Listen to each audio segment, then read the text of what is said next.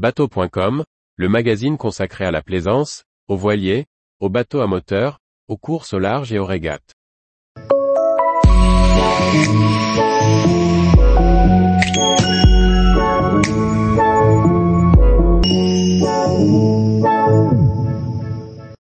Aménagement du fanal Libetchou 1000, espace et confort.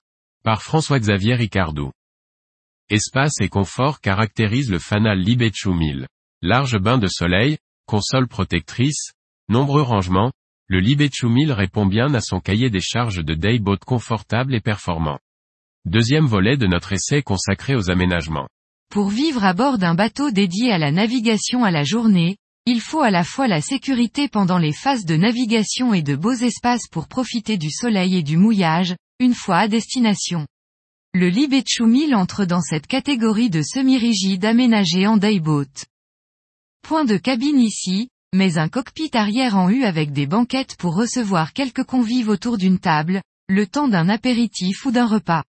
Bien fermé sur l'arrière, cet espace sera aussi très sécurisant si l'on navigue avec des enfants. Une fois arrivé, ce coin carré se transforme en un beau bain de soleil en baissant la table. Le passage vers les plateformes arrière et la cuvette moteur se fait par des passe-avant en polyester qui recouvrent les boudins sur chaque bord. En avant de ce carré, la console de pilotage.